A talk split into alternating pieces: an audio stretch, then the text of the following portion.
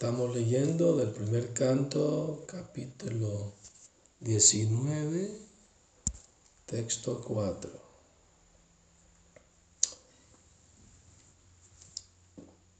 Narayanam namaskritya naram chaiva naruttamam devim saraswatim vyasam tato jayam nasta prayesha vadreshu nityam bhagavata sevaya Bhagwati उत्तम श्लोके भक्तिर्भवती नष्टकी ओम नमो भगवते वासुदेवाय ओम नमो भगवते वासुदेवाय ओम नमो भगवते वासुदेवाय ओम नमो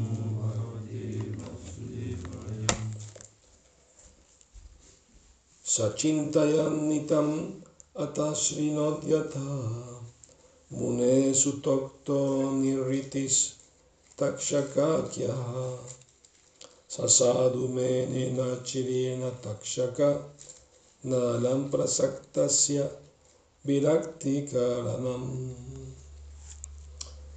Por favor repitan, Saha. El, el rey. El rey. Chintayan, pensando. Itam, de este modo. Ata, ahora. Ashrinot, oyó. Yata, ¿cómo? Mune, del sabio. Sutaukta, proferido por el Hijo. Nirriti, muerte. Takshakakya, en relación con la serpiente alada. Saha, el rey. Sadhu, bien y bueno. Mene, aceptó. Na, no. Chirena, tiempo muy largo. Takshaka, serpiente alada.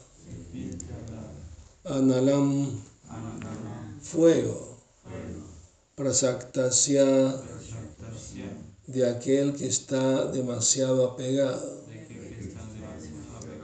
Virakti, indiferencia. Karanam, causa.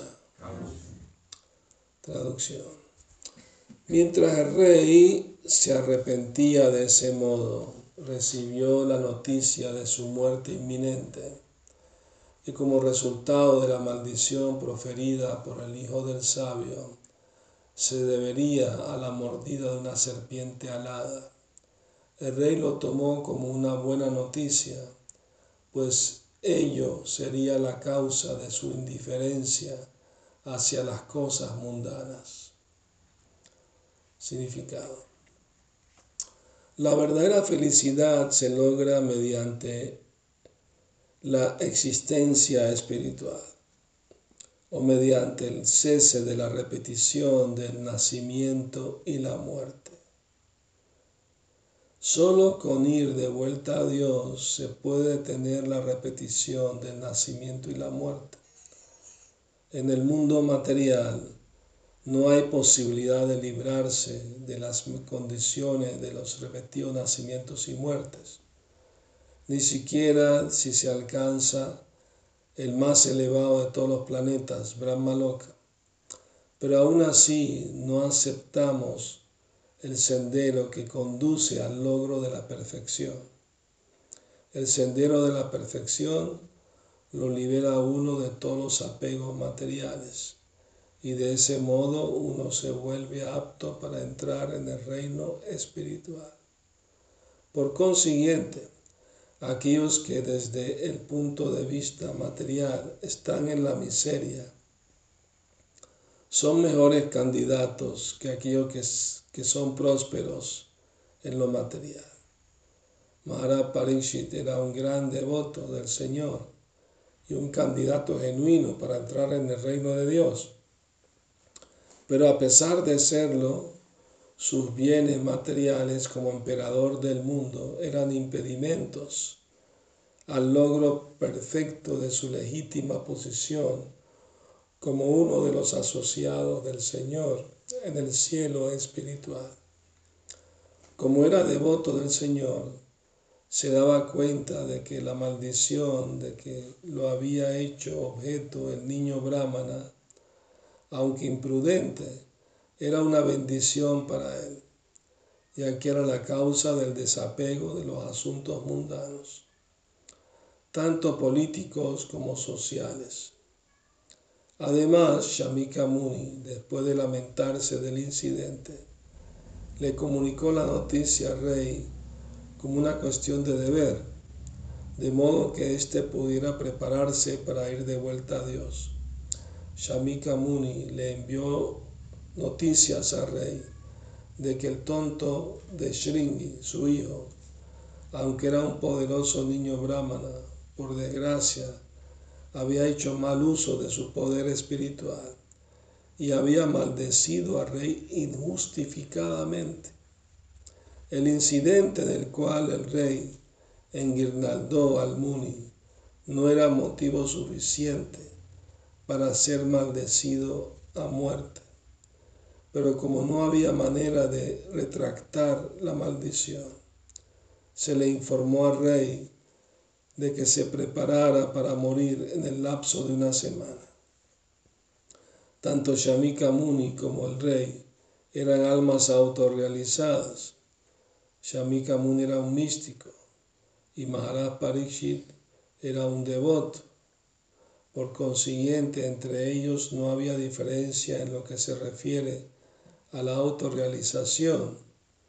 Ninguno de ellos le temía el hecho de encontrar la muerte Maharaj Parikshit pudo haber acudido al Muni para implorar su perdón, pero este último le había transmitido al rey con tanto dolor las noticias de la inminente muerte que el rey no quiso hacerle pasar al Muni una vergüenza mayor con su presencia allí. Él decidió prepararse para su muerte inminente y encontrar la manera de ir de vuelta a Dios. La vida del ser humano es una oportunidad de prepararse para ir de vuelta a Dios o librarse de la existencia material, la recurrencia del nacimiento y la muerte. Así pues, en el sistema de Varnashrama Dharma, a cada hombre y mujer se lo prepara para ese fin. En otras palabras, el sistema de Varnashram Dharma se conoce también como Sanatan Dharma o la ocupación eterna. El sistema de Varnashram Dharma forma al humano, al hombre, para ir de vuelta a Dios y en consecuencia a la persona casada se le ordena ir al bosque en calidad de vanaprasta para que adquiera pleno conocimiento y luego adopte sañas antes de su inevitable muerte. Parikshit Maharaj tuvo la fortuna de que se le avisara de su inevitable muerte siete días antes de que ocurriera, pero para el hombre común no hay un aviso preciso. Aunque la muerte es algo inevitable para todos, los hombres necios se olvidan de este seguro hecho que es la muerte y hacen caso omiso del deber de prepararse para ir de vuelta a Dios. Ellos arruinan sus vidas con las propensiones animales de comer, beber, estar alegre y disfrutar. La gente de la era de Cali adopta una vida así de irresponsable debido al pecaminoso deseo de condenar la cultura brahmínica, el cultivo de conciencia de Dios y la protección de la vaca, de lo cual el Estado es responsable.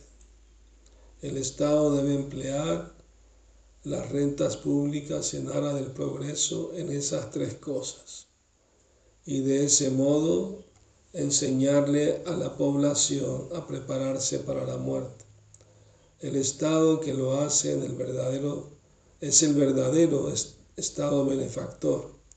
El Estado de la India haría mejor en seguir los ejemplos de Maharaparishi, el mandatario ideal, antes que imitar a otros estados materialistas que no tienen idea alguna acerca del reino de Dios la meta última de la vida humana. El deterioro de los ideales de la civilización de la India ha traído como resultado el deterioro de la vida civil, no solo en la India, sino también en el exterior.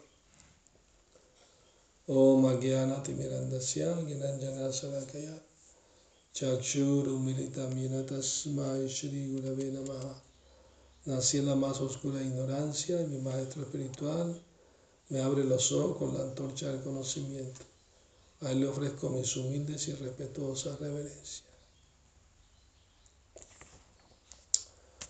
Muy bien, entonces el rey ya antes de recibir la noticia de su muerte inminente estaba sintiéndose muy arrepentido por lo que hizo es un signo de un devoto honesto y sincero. Cuando comete un error, pues se arrepiente, se siente mal, ¿no? Por ello.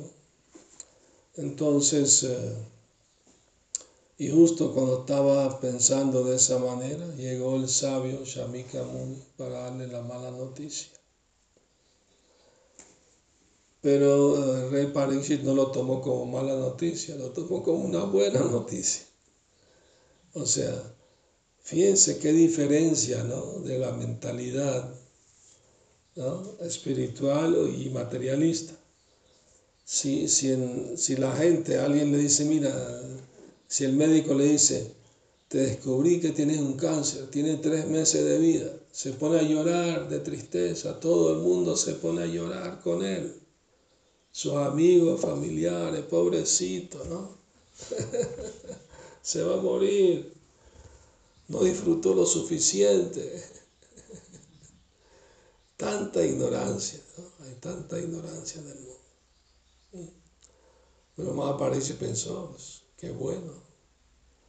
Por lo menos estoy avisado, ¿no? Me puedo preparar espiritualmente. Tanto Shamika Muni como el rey eran trascendentalistas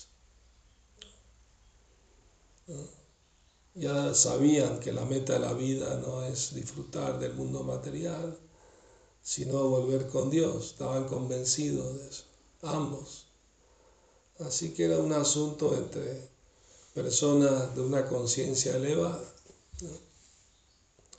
Claro que el, sabio se lamentó por el hecho de que era injusta la maldición, no estaba justificada lo que hizo el rey no ameritaba semejante castigo. Pero como cuestión de deber tenía que darle la noticia al rey, porque sabía que el rey iba a necesitar prepararse para morir, pues. ¿no? Aunque ya era un gran devoto, Mara pero estaba envuelto en los asuntos del Estado, de gobernar. Y gobernar quiere decir, tienes que hablar con gente mundana, tienes que ver la cuestión política, social y todo eso. Entonces su mente se distrae con todas esas cosas naturalmente, pues, ¿verdad? Porque es, es un buen gobernante, tiene que cumplir bien su deber, ¿verdad? Pero al mismo tiempo, da facilidad a la gente al proteger la cultura brahmínica y a las vacas, de que los brahmanas instruyeran a la gente en lo referente a la autorrealización, la comprensión de su ser espiritual. O sea, había facilidades para la educación espiritual, no solo académica. Prabhupada dijo que la educación universitaria no es verdadera educación, es una forma de aprender un oficio, un arte para ganarse la vida, pues. ¿Verdad? Honestamente, está bien. Pero verdadera educación es conocer uno que es un alma espiritual, Atma Tattva, conocer la verdad del alma. como un eterno sirviente de Dios, de Krishna. Esa es la verdadera educación. Educar a la gente en la importancia del desapego del mundo material, del disfrute material. Eso es verdadera educación. Todo el sistema de Varnashram Dharma se dirige hacia ese objetivo. Fíjense, de los cuatro ashram, ¿no? brahmachari, grihasta, vanaprastha, sannyasi, tres son para la renuncia. Brahmachari, vanaprastha y sannyasi para renunciar al disfrute material. Solamente en la vida de grihasta se permite el disfrute bajo ciertas restricciones, no, no carta blanca, hay ciertas restricciones. Y la idea de la vida griata es también prepararse para el desapego del disfrute material. En la época védica, los niños a los cinco años iban al Gurukula, la escuela del maestro espiritual, ahí se educaban en, todos los campos de acción, tanto material como espiritual. Y a la edad de 25 años podían elegir casarse o, o no, o quedarse brahmachari. Pero por lo menos de los 5 a los 25 eran brahmachari. Hoy en día no existe más la institución de brahmachari, en la sociedad quiero decir. Ya los jóvenes a muy temprana edad los, los estimulan a ocuparse en vida sexual, hasta a partir de los, de los 14 años o antes incluso, ya empiezan a estimularse. Cuando la vida humana no está hecha para, para caer en ese laberinto, ¿no? enredo y apego y sufrimiento. La educación espiritual es para que las personas sean responsables de su propia vida y es normal que siendo jóvenes tengan atracción por la vida sexual, pero para eso existe el matrimonio. El Varnashram Dharma quiere decir eso, que se les educa para ser personas responsables y aprendan a, cultivar una vida espiritual aún en, el, en la vida de Grihasta, por eso se llama Grihasta Ashram. Ashram quiere decir un lugar donde se practica vida espiritual. No importa si es Grihasta, o Brahmachari, o Sannyasi, o Vanaprata, tiene que practicar vida espiritual. ¿no? Entonces es muy importante ¿no? mantener esa comprensión de que Grihasta no quiere decir que me quedo durmiendo hasta las 10 de la mañana. Y prendo la televisión, tomo el café, el cigarrillo, leo el periódico y a trabajar. Claro, hoy en día se levantan temprano a trabajar, ¿no? Quizás el fin de semana, sábado y domingo se quedan durmiendo hasta las 9, 10 de la mañana. Pero en realidad la sociedad está mal dirigida, está mal encaminada porque no conoce los valores espirituales de la vida, no conoce la importancia de la, vida humana como una oportunidad para salir del enredo del nacimiento y la muerte repetidos. No hay conciencia de eso. Y la religión pues simplemente para, para ser piadoso, para que me vaya bien materialmente. Pues para que Dios me bendiga y, pueda disfrutar mejor del mundo material. No, no, hay concepto de la importancia de, volver con Dios al reino espiritual, a la vida eterna. No hay, no hay mucho entendimiento de eso. Y eso es lamentable porque la vida humana se logra después de muchas vidas. O sea, no es fácil lograr un cuerpo humano. Te pones a ver el mundo y hay mucho más insectos que humanos. Uno va a caminar en la mañana y ve un montón de hormigueros enormes. Yo pensaba, como un insecto tan chiquito tiene la inteligencia de, de hacer un hormiguero tan grande, sí. También organizados por dentro, tienen su buena organización. Una vez una persona se le ocurrió no sé, echar un líquido adentro que se solidifica y bien un laberinto, claro, cometió un, violencia matando a las pobres hormigas, ¿no? Pero, ahí se ve un laberinto bien organizado, ¿no? Hay lugar para guardar la comida, otro lugar para otra cosa, y, y son unos pequeños insectos. Yo me acuerdo en la escuela cuando niño, el profesor nos enseñaba, mira, hay que ser como la hormiga, bien trabajadora. Desde tempranito estamos saliendo a buscar, ¿no? Traer comida a la casa. Pero también recuerdo que en la escuela nos enseñaron que hay que lavarse las manos seguido, ¿no? Ah, cuando uno se tocaba al baño, lo que sea, ¿no? Tiene que ir a lavarse las manos. Pero eh, entré en un conflicto porque el profesor nos leyó una historia de, un sabio griego que, era muy desapegado, ¿no? era renunciante, y tenía una, un vaso de madera para tomar agua del río. Pero el sabio un día pensó, ¿para qué necesito este vaso si tengo las manos? Regaló el vaso y iba al río con la mano, tomaba el agua. Entonces, bueno, el desapego es así, hay que minimizar las necesidades básicas, ¿no? necesidad básica, básica de, no solo los seres humanos, de, todos los seres, comer, dormir, tener vida sexual y, defenderse. Pero la idea de la vida espiritual es minimizar a lo básico eso, no, no aumentar las necesidades, sino minimizarla dentro de lo posible. Entonces, para el ejemplo de los egos Swami. Eh, ellos renunciaron a puestos del gobierno donde ganaban mucho dinero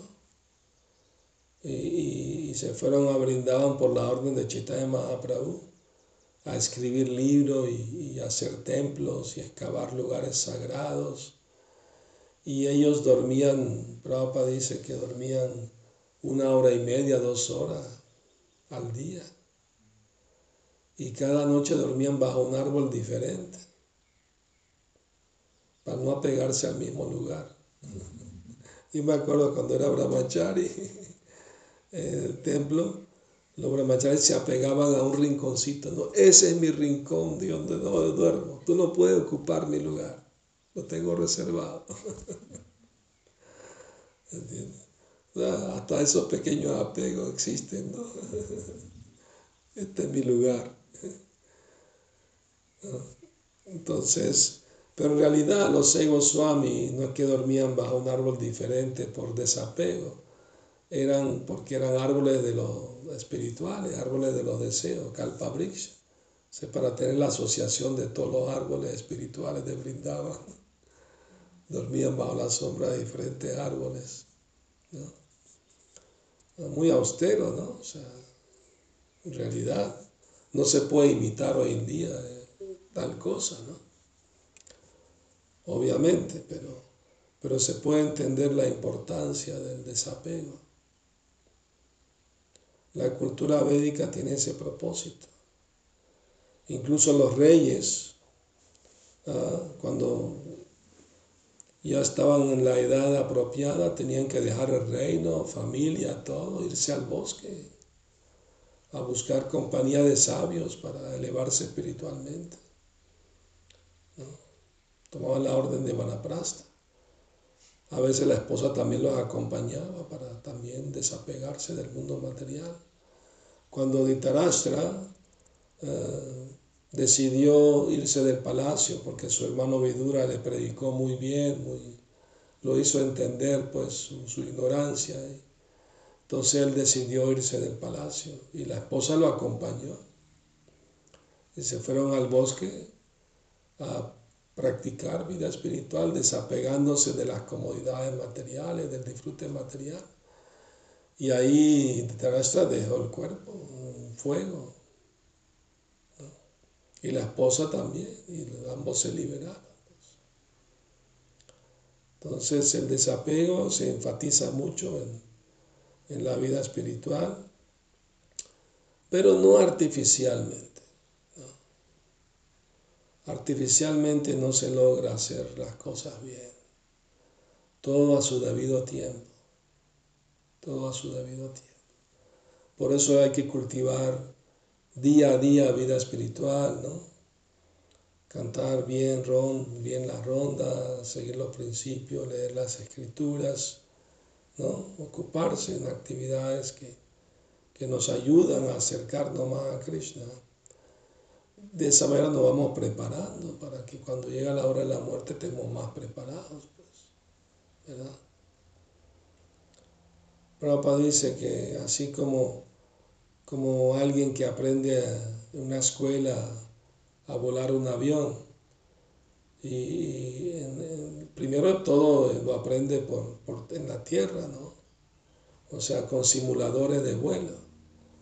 Cuando ya le toca de verdad subirse a un avión y manejarlo, otros aviones, si está en problema, otros aviones no lo pueden ayudar. Tiene que saber defenderse ahí, lo que aprendió lo tiene que practicar.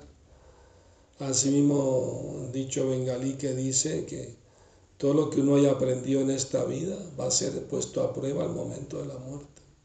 A ver si de verdad aprendió la lección espiritual. ¿Ah? Cuando llega la noticia de que te vas a morir, ¿ah? ¿cómo, se va, cómo va a, reaccionar? ¿Ah? Ya varios devotos me dieron la noticia que les dio COVID.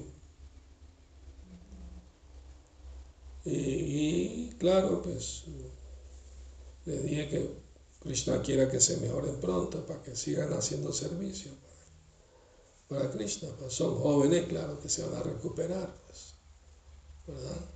Pero sufren, ¿no? Sufren. Es una de las miserias del mundo material, las enfermedades. Hay sufrimiento. Pero para el devoto el sufrimiento es también purificación, porque como Krishna promete disminuir el karma de, sus devotos, ¿no? Entonces un devoto está sufriendo mucho, está eliminando malos karmas de varias, de un montón de vidas pasadas. Entonces, eh, quema el mal karma, eso es beneficioso. Eso es beneficioso si el sufrimiento te acerca más a Krishna, porque te das cuenta que el mundo material es lleno de sufrimiento y temporal, pues bienvenido sea, ¿no? Nadie se busca un dolor de muela o de cabeza, pero aparece de repente. Asimismo, el disfrute material que te corresponde te va a llegar aunque no te esfuerce demasiado por, la ley del, karma, pues de lo que te toca. Entonces uno tiene que ser ecuánime y no ponerse eufórico cuando le llega, ¿no? Eh, disfrute material, ganancia material, no ponerse eufórico, ser ecuánime ante esas dualidades materiales, ¿no? Ganancia, pérdida, placer, dolor, ¿no? Entonces, porque todo en este mundo, nada es permanente. Pues. ¿Por qué sufrir por cosas que vamos a perder eventualmente con la muerte? Es mejor ir absorbiendo el espíritu de desapego desde ahorita, sintiendo, bueno, si, es así, pues no hay que apegarse mucho a las cosas, porque a fin de cuentas lo vamos a dejar todo, entonces ¿De qué sirve apegarse mucho para después sufrir más?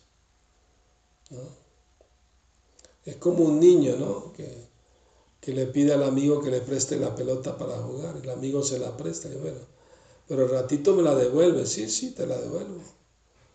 Y el niño está jugando con su, la pelota prestada y ya al ratito ya cree que es de él.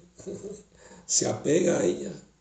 Y cuando el amigo viene a pedírsela, no, ratito más, no, ya es mía.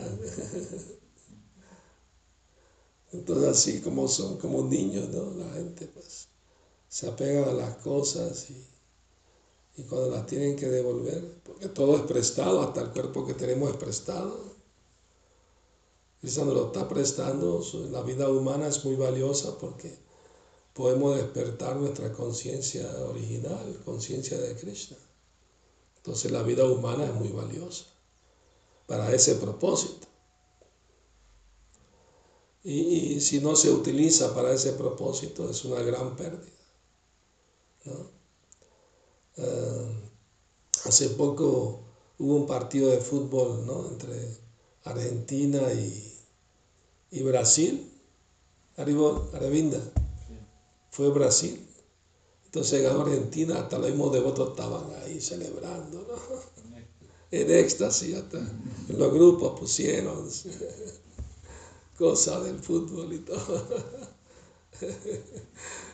Y eso me hizo acordar que hace varios años estábamos haciendo un harinam en, Los Ángeles, en el Boulevard de Hollywood, donde ponen las estrellas y todo eso. Y era justo la época del Mundial de Fútbol. Entonces había una televisora y me paró así, porque estaba cantando, dirigiendo al y me paró, me puso el micrófono. Disculpe, ¿le podemos hacer una pregunta? Sí. ¿Qué piensa del Mundial del Fútbol? preguntarme del Mundial del Fútbol. Y yo le dije, yo le dije, eh, eh, le dije, mira, un partido de fútbol se parece mucho a la vida humana. Ah, sí, ¿de qué manera? De que la vida humana está hecha para, para la comprensión espiritual, para la, para la autorrealización. Así como un partido de fútbol, si, si un, un equipo llega bien cerquito de la meta y tira para meter el gol y le falla por unos centímetros, oh, qué gran pérdida, ¿no? Qué terrible. Asimismo, la vida humana, si, si es, es una oportunidad para, te lleva más cerca a la meta. La meta es volver con Dios a la vida eterna. Entonces, eh, y digo, wow, qué interesante reflexión y tal. Pero ustedes están de acuerdo con el deporte y todo eso. Sí, sí, claro. Recomendamos a los jóvenes hagan deporte, no tomen drogas y canten Hare Krishna. y el programa lo vieron hasta en Perú, los devotos. Ah, claro. Así que bueno, o sea, bueno, muchas gracias por venir a escuchar la clase de Srimad Bhata, Shila Prabhupada Ki Jai,